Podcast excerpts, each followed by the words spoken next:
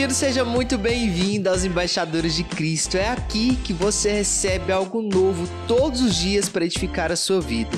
E o melhor, direto da palavra de Deus. Eu sou Axel e hoje nós estamos no episódio 14 da nossa série 100% Homem, 100% Deus e, consequentemente, vamos ministrar sobre o capítulo 14 do Evangelho de João. É, nesse, é nessa série que nós estamos ministrando sobre os capítulos do Evangelho de João e tem sido assim um momento maravilhoso. Se você chegou aqui nesse, nesse capítulo, né, nesse episódio e você não ouviu os outros, pode ficar à vontade em ouvir os outros, porque de, de alguma forma, Deus vai conversar com você diferente em cada capítulo. E tem sido assim um momento maravilhoso para nós todos aqui. Então, sem mais delongas, vamos lá para nossa mensagem. E o tema da mensagem de hoje é promovendo um encontro com o Espírito Santo. Meu irmão, esse capítulo 14 ele tá incrível, cara. Tá sensacional, tá extraordinário. Deus falou muito comigo através desse, desse capítulo 14. Antes da gente entrar na mensagem, aqui a gente vai ver o sexto eu sou, tá? De todo o evangelho, João. Se você é tá, tem acompanhado aí, você vai saber que lá no começo eu falei que no, no Evangelho de João, Jesus fala eu sou sete vezes, e aqui a gente está vendo o sexto eu sou, é onde ele fala eu sou o caminho, a verdade e a vida. E aqui nesse capítulo é onde a gente vai ver Jesus acalmando os discípulos, né, com os corações angustiados ali. O contexto desse capítulo é Judas acabou de sair da mesa para denunciar Jesus, né, para entregar Jesus aos fariseus. E agora Jesus está tendo aqui praticamente a última conversa na mesa com os seus discípulos. Então, esse episódio ele tem uma tensão, né? Porque é Jesus cada vez mais perto da crucificação e a gente precisa abrir o nosso coração para que a gente possa entender de fato o que Jesus está nos dizendo através desse capítulo. Então vamos lá? Nesse capítulo 14, o primeiro versículo ele é muito forte porque Jesus está prestes a ser crucificado, Jesus sabe que Judas foi lá denunciar ele para os fariseus, e quem está acalmando o coração dos discípulos é Jesus. Entende? Então ele começa o versículo dizendo: Olha, que o coração de vocês não fique angustiado. Vocês creem em Deus, creiam também em mim. E aí, o primeiro versículo, a gente já entende o clima que está nessa mesa. Jesus, conhecendo o coração dos seus discípulos, sabe que todo mundo está um pouquinho afoito ali. E aí eu quero ir com você lá para o versículo 30 do capítulo 14, é bem no finalzinho do, do capítulo, porque eu preciso que você entenda algo aqui. O versículo 30 vai dizer o seguinte: Já não falarei muito com vocês, porque aí vem o príncipe desse mundo. E aqui ele está falando de Judas que foi tomado pelo diabo, tá?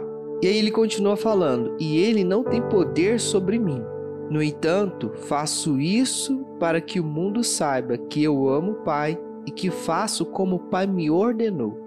Então, a primeira coisa que nós precisamos entender é que a morte de Jesus, a crucificação de Jesus e todo esse processo foi uma escolha de Jesus. Ele escolheu está debaixo de uma submissão de Deus. Ele escolheu obedecer a Deus, ele escolheu fazer aquilo que o Pai o enviou para fazer. Então, é, é uma decisão de Jesus entregar a sua vida por nós.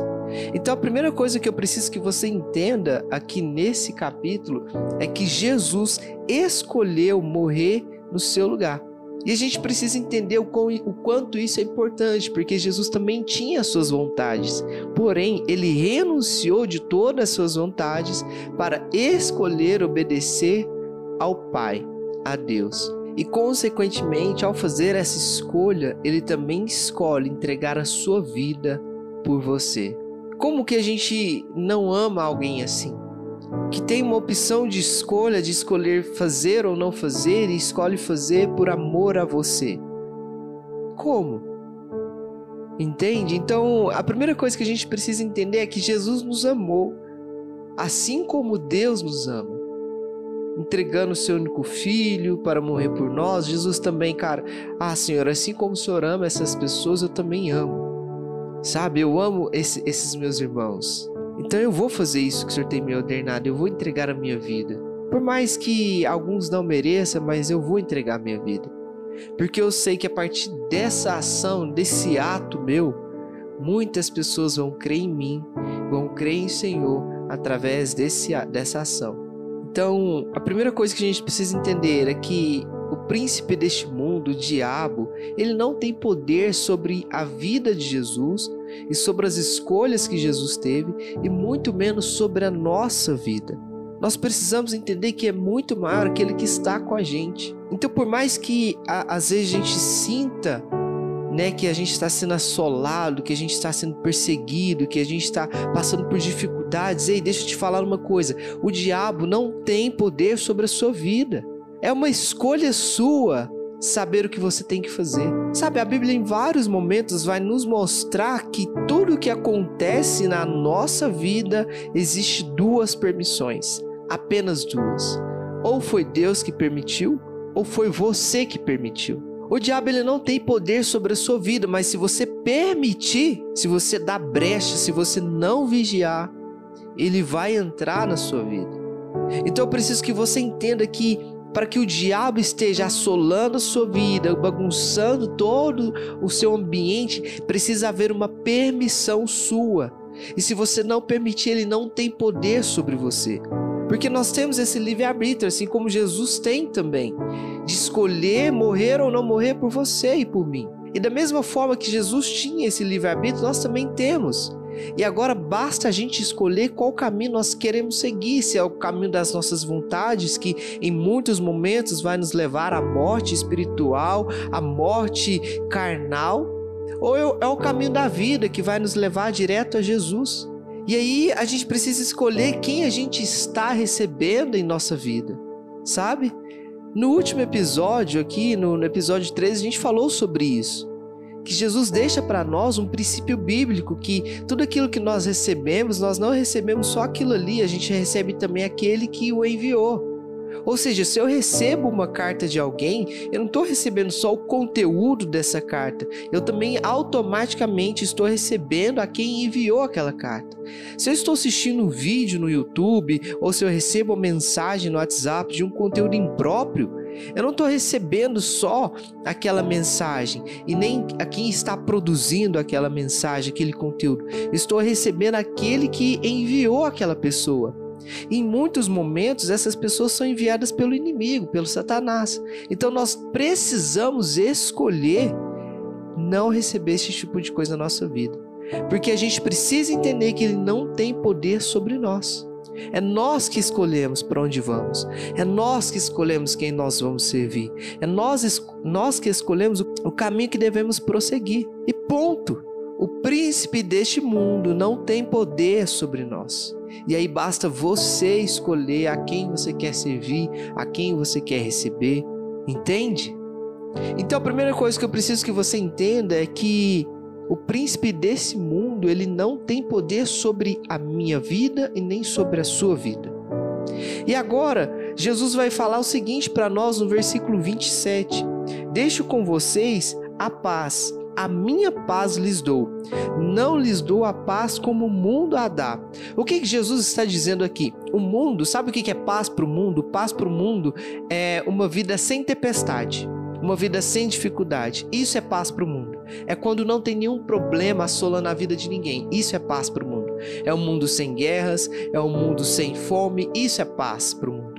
Agora, sabe o que é paz para Jesus? Sabe o que é paz para Deus? Além de toda dificuldade, além de toda tribulação, além de toda tempestade, eu vou te ensinar a passar por isso com a paz no coração, sem você estar com o coração angustiado, sem você estar com medo é independente da, da tempestade, você vai ter paz. É independente das coisas que têm acontecido na sua vida, você vai ter paz. É essa paz que Jesus está te dando. Ele te dá, ele está te dando uma autoridade para você viver em paz além da tempestade. É sobre a tempestade. A gente pode lembrar aqui daquela passagem onde Jesus está dormindo no barco e os, e os, discípulos estão desesperados com a tempestade que estava assolando aquele barco. E aí eles acordam Jesus e Jesus fala: Olha, não é possível, homens de pouca fé, até, até agora vocês não aprenderam. E Jesus acalma o vento, acalma o mar e tudo ali fica em paz. Ou seja, o que Jesus quis dizer para ele é o seguinte, cara, além dessa tempestade, eu estou com você e a paz que vocês têm que ter não é uma calmaria. Porque em muitos momentos a nossa vida vai estar em uma tempestade, porque a mudança ela vem para causar desconforto em nossa vida. E aí várias coisas vão mudando e a gente não vai entendendo o propósito daquilo ali. Estamos vivendo essa, essa tribulação, às vezes uma vida financeira, às vezes os filhos, às vezes a nosso trabalho. E aí a nossa vida está tá vivendo uma tempestade, uma dificuldade. Porém, o que Jesus está nos dizendo aqui através dessa palavra é o seguinte: olha, eu lhe dou a minha paz. E a minha paz é o seguinte: Independente da tempestade que você está vivendo, independente do problema que você está vivendo, eu te dou a minha paz. Você vai passar por tudo isso sem que seu coração fique angustiado e sem que você fique com medo. É porque é isso que ele vai nos dizer aqui na continuação do versículo 27. Não lhes dou a paz como o mundo dá. Que o coração de vocês não fique angustiado e nem com medo. Ou seja, independente de tudo que vai acontecer depois que a gente sair daqui dessa mesa, discípulos, é o seguinte: olha, Judas foi me entregar. Independente de tudo que acontecer aqui, olha, o príncipe desse mundo não tem poder sobre a minha vida. Tudo que vai acontecer é uma escolha minha. Eu escolhi amar vocês, eu escolhi entregar minha vida por vocês. E é o seguinte: eu te dou a minha paz. A paz, a minha paz lhes dou. Independente de toda a tribulação que vai acontecer daqui para frente, Ei, vocês vão ter a minha paz no coração de vocês, então não fiquem angustiados, não fiquem com medo. É uma escolha minha. Eu vou entregar minha vida por vocês e é melhor que eu faça isso porque eu quero ir para o Pai. E o Pai é maior do que eu. Então vocês, se você, aí ele fala aqui pra gente que ó, se vocês me amassem, vocês estariam alegres porque eu vou para o Pai. E o Pai é maior do que eu. Jesus é maravilhoso demais, gente.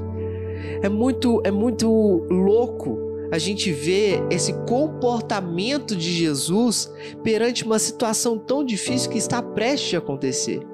Jesus, sabendo de todas as coisas que estavam prestes a acontecer, ele não estava preocupado em acalmar o seu coração, ele estava preocupado em acalmar o coração dos seus discípulos. E ele estava falando: olha, discípulos, por mais que a tempestade venha assolar a vida de vocês, por mais que esses fariseus vão perseguir vocês, eu estou te dando a minha paz. Então, vocês vão viver a minha paz sobre essa tempestade. Ah, meu irmão, é muito melhor a gente saber viver sobre a tempestade do que clamar para a tempestade acalmar para a gente poder viver. Você consegue entender?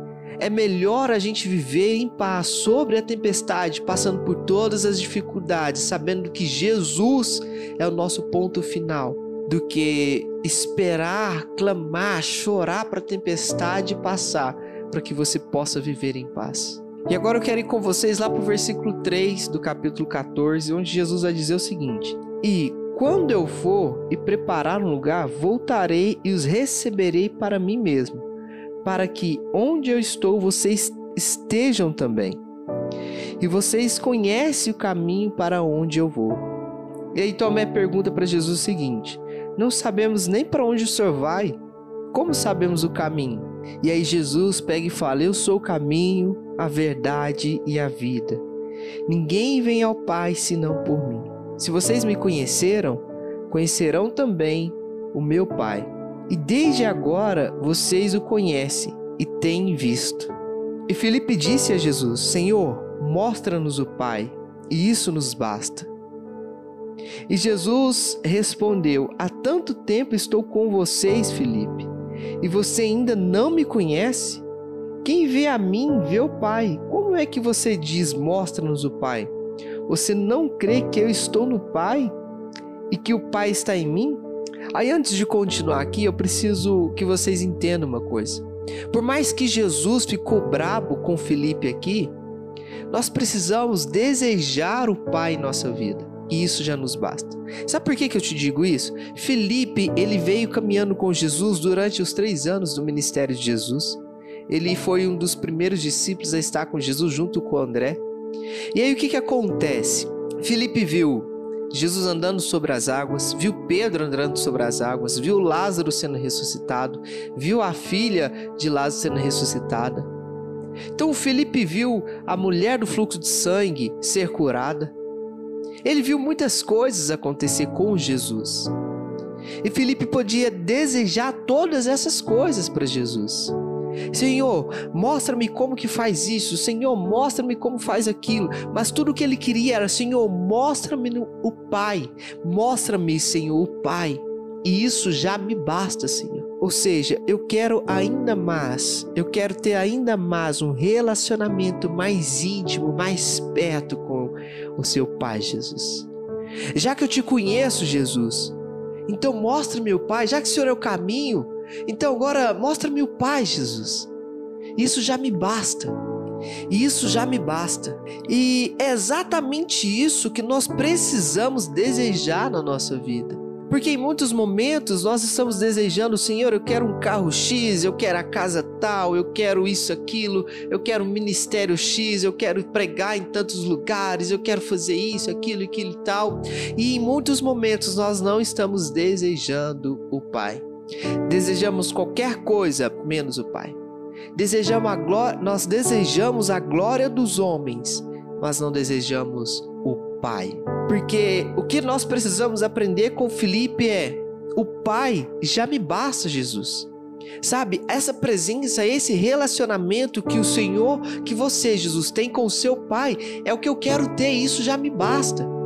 Sabe, Felipe olhou para o relacionamento de Jesus com Deus e falou: Cara, eu quero isso aí, é isso que eu quero. Sabe, olha, Felipe, ele, ele foi muito. Ele foi. Ai, meu Deus. Ai, Felipe, ele foi tudo aquilo que nós precisamos ser hoje.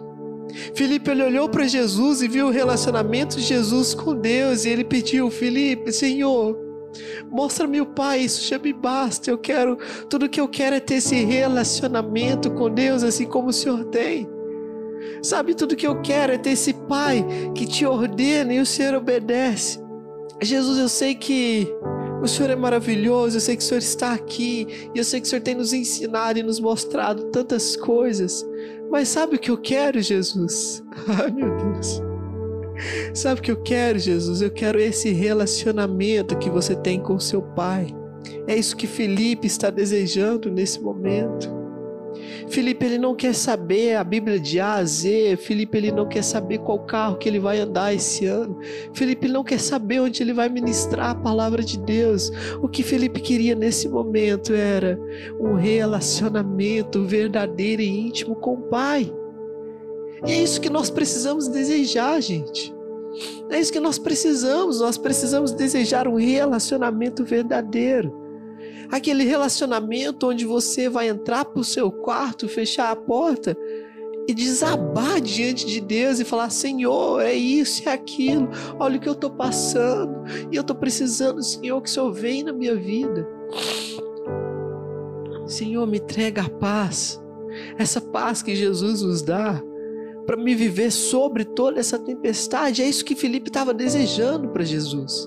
E por mais que Jesus fique bravo com Felipe, o que Felipe queria era apenas um relacionamento com o Pai, assim como Jesus tinha.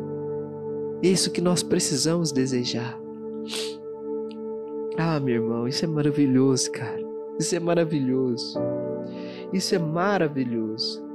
A partir do versículo 12, Jesus vai continuar nos dizendo o seguinte: Em verdade, em verdade lhes digo que aquele que crê em mim fará também as obras que eu faço, e outras maiores fará.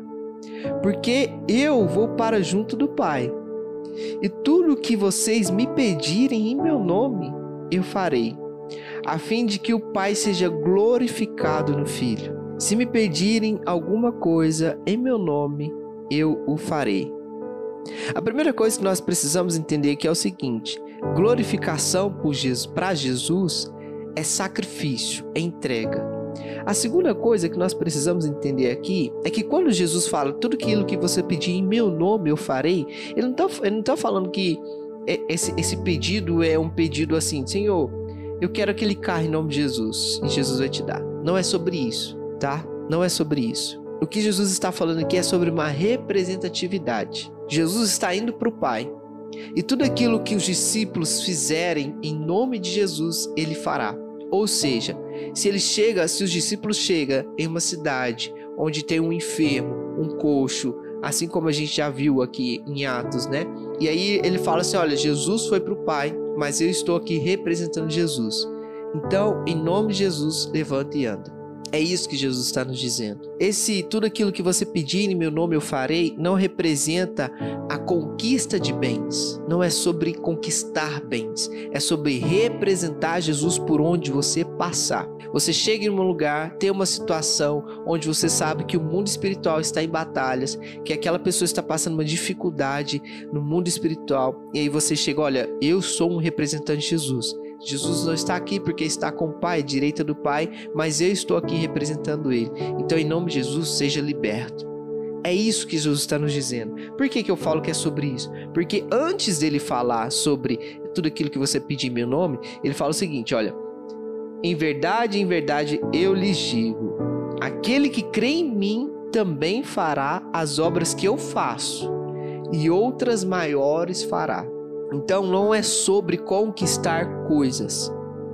Não é em nome de Jesus eu quero aquilo, em nome de Jesus eu vou para lá, em nome de Jesus eu vou viajar para tal. Não é sobre isso. É em nome de Jesus seja liberto, em nome de Jesus você está curado. Em nome de Jesus eu te repreendo em nome de Jesus.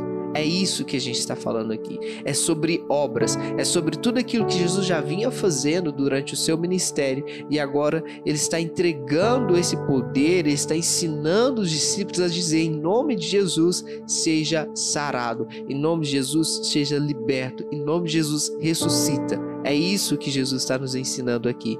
Não é em nome de Jesus eu quero tal coisa tá? Não é sobre coisas, é sobre as obras, é sobre as pessoas, é sobre tudo aquilo que Jesus fez. Se, se em algum momento a gente vai ver é, Jesus falando ali em nome de Jesus ou em nome do meu Pai, Senhor, em nome, é, Senhor, em Teu nome eu quero, eu quero o camelo do ano aqui. A gente não vai ver Jesus falando isso, entende? A gente vai ver Jesus falando, olha, Pai, em Teu nome, Lázaro, sai para fora, sabe? Em Teu nome, Senhor, eu quero transformar agora a água em vinho sabe? Então é isso. É, é, sobre as obras que Jesus fez, não sobre conquistar coisas em nome de Jesus. Entendendo isso, Jesus vai continuar nos dizendo o seguinte: a partir do versículo 15, a palavra de Deus vai nos dizer o seguinte: Se vocês me amam, guardarão os meus mandamentos, e eu pedirei ao Pai que lhes dará um consolador, a fim de que esteja com vocês para sempre é o Espírito da Verdade. Aqui a gente está falando do Espírito Santo, tá? Que a gente vê ele descendo lá em Atos 2. É o Espírito da Verdade que o mundo não pode receber. Por que o mundo não pode receber? Presta atenção nisso aqui, gente. Porque não vê e nem o conhece. Vocês o conhecem, porque ele habita com vocês e estará em vocês. Agora eu preciso que vocês entendam uma missão que Jesus nos deixa que é muito importante e é o que rege o tema dessa ministração. Aqui no versículo 15, do versículo 15 ao 17, Jesus nos deixa uma missão muito importante e é a missão que ele quer que a gente cumpra até o final das nossas vidas. É de promover o encontro entre o Espírito Santo de Deus e as pessoas que precisam de Deus. Nós estamos vivendo uma geração sedenta por algo, uma geração vazia, depressiva, com muita ansiedade, com muitas crises emocionais, com muitas doenças emocionais. E tudo que essas pessoas precisam é de um encontro genuíno com o Espírito Santo de Deus. Porque quem faz a obra na vida das pessoas é o Espírito Santo de Deus. Então, o que nós precisamos promover neste lugar que nós fomos enviados para estar é esse encontro entre essas almas sedentas por algo e o Espírito Santo de Deus. Por que, que você acha que as pessoas invernam numa bebida, entram numa droga, se viciam com, com várias coisas ilícitas desse mundo? Porque dentro delas existe um vazio muito grande e elas tentam suprir esse vazio com qualquer coisa que está palpável na frente delas. Muitas pessoas perdem a sua vida para prostituição, muitas pessoas viciam em pornografia, muitas pessoas viciam em drogas, em bebidas, porque ela quer preencher um vazio que existe dentro do coração dela. E esse vazio é só preenchido pela presença de Deus. E por isso que nós precisamos cada vez mais e mais promover esse encontro do Espírito Santo de Deus com essas pessoas. Aqui Jesus está nos dizendo o seguinte: o mundo não pode receber porque não vê e nem conhece. Agora, ele fala para os discípulos: vocês o conhecem, porque ele habita com vocês e estará em vocês. Ou seja, se os discípulos, se ele está falando para os discípulos de Jesus e para nós, né, que também recebemos o Espírito Santo, se ele está falando para essas pessoas que, que, que conhece e que está com o Espírito Santo dentro do coração deles, qual que é a missão dessas pessoas? Sabendo que tem pessoas que não recebem o Espírito Santo por não o conhecer. A missão dessas pessoas é apresentar o Espírito Santo para essas pessoas que não conhecem. E é exatamente isso que Jesus quer de nós. Que nós possamos apresentar o Espírito Santo de Deus para essas pessoas que não conhecem. O mundo só não está recebendo a Deus, o mundo só não está recebendo Jesus, o mundo só não está recebendo o Espírito Santo porque não vê e nem o conhece. Se nós sentimos, se nós temos o Espírito Santo de Deus dentro do nosso coração, nós precisamos promover esse encontro entre o Espírito Santo de Deus e essas pessoas sedentas. Nós não podemos deixar a nossa geração cada vez mais e mais morrer por crises emocionais porque estão sentindo vazio dentro do seu coração. Nós precisamos nos posicionar cada vez mais e mais e promover esse encontro. Ei, nós estamos aqui não de, não de passeio, nós estamos aqui para promover encontros. Nós precisamos entrar em lugares onde o Espírito Santo de Deus possa habitar, possa transformar, possa mudar toda aquela situação. É necessário que você se encoraja a entender que Deus precisa que você promova esse encontro. E quando a gente fala de promover o encontro, você precisa fazer com que aquela pessoa que está prestes a receber o Espírito Santo de Deus sinta no coração um desejo de conhecer o Espírito Santo de Deus. Sabe por quê? Porque em vários momentos, e, e, provavelmente isso já aconteceu com você, você tem um amigo e você tem um outro amigo. Esses dois amigos não se conhecem, mas você quer muito que eles se conheçam. E aí sabe o que, que você faz? Você vai no amigo 1 um e fala: Nossa, eu tenho um amigo ali que ele é assim, assim assado, e eu preciso que você conheça ele. E aí você fala muito bem do seu amigo. E aí você vai no amigo 2 e fala muito bem do amigo 1. Um. E aí, aqueles dois amigos que você tem, eles ficam muito ansiosos em conhecer um ao outro, porque agora você falou tão bem de, de um para o outro que eles agora estão ansiosos. Eu preciso conhecer essa pessoa. Eu preciso saber quem ela é. Eu preciso saber é, o porquê que você gosta tanto dela e por que você fala assim dela. E aí, um dia acontece de você marcar ali para sair depois de um, de um lugar, né? Ou, ou um piquenique, ou um sorvete, ou um, um lanche, aí vocês marcam e você, você consegue promover esse encontro. E aí aqueles dois amigos que você tem se encontram. E eles também ficam amigos, porque você já falou muito bem um do outro ali. É exatamente isso que nós precisamos fazer com o Espírito Santo. Nós precisamos, cara, olha, cara, isso é muito importante, velho. É muito importante. Eu preciso que você entenda isso. Olha para você ver se você fala tão bem do Espírito Santo, se você mostra que o Espírito Santo é um amigo, é um consolador, você começa a gerar ansiedade nas pessoas de conhecer essa pessoa que, que habita dentro de você. E é exatamente isso que nós precisamos fazer. Nós precisamos fazer com que as pessoas tenham sede, ansiedade de conhecer aquilo que nós temos. Jesus está dizendo: olha, Ele estará com vocês e Ele habita em vocês, ou seja, Ele está dentro de nós.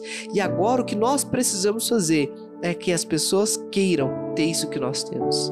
O que nós precisamos fazer é que, assim como Felipe desejou ter o relacionamento que Jesus tinha com Deus, as pessoas desejam ter esse relacionamento com o Espírito Santo. Ei, nós precisamos promover encontros do Espírito Santo com as pessoas que desejam, que necessitam, que precisam ser transformadas por Ele. Essa é a nossa missão. É o que Jesus tem nos deixado aqui. Você conhece o caminho para onde Jesus foi. Você conhece Jesus. Dentro de você agora habita o Espírito Santo de Deus.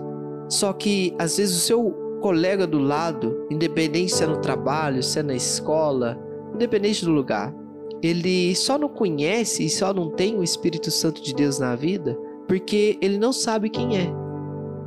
E aí vai depender de você apresentar o Espírito Santo de, da forma ideal. fazendo com que aquela pessoa sinta uma ansiedade de receber aquilo que está dentro de você. Ei, promova encontros do Espírito Santo de Deus com essas pessoas que estão sedentas por uma transformação. Pai, em nome de Jesus, eu quero orar com essas pessoas nesse dia, Senhor. Que o Senhor possa, Pai, revelar a nós aquilo que o Senhor quer nos falar ao nosso coração e aquilo que o Senhor quer que nós façamos, Pai, neste lugar. Sabemos que nós estamos aqui por um propósito e um motivo bem específico e que o Senhor sabe porque o Senhor nos conhece. Então, Deus, em nome de Jesus, abra os nossos olhos espirituais, abra os nossos ouvidos. Faça, Pai, que a gente possa sentir, enxergar, ouvir a tua palavra. Que teu Espírito Santo que habita dentro de nós, Pai, nos torne cada vez mais sensíveis, Pai, para que nós possamos entender o momento certo de agir. Nós precisamos apresentar, promover encontros do Espírito Santo de Deus com essas pessoas sedentas. Então eu te peço em nome de Jesus, Senhor, capacita-nos, Senhor. Capacita a minha vida, a vida de todos aqueles que estão ouvindo essa mensagem neste momento. Que nós possamos ser, Senhor, instrumentos do Senhor, instrumentos de Deus, Pai, neste lugar. Em nome de Jesus, eu quero te agradecer, Senhor, por mais essa oportunidade. E a você que está me ouvindo, tenha um ótimo dia.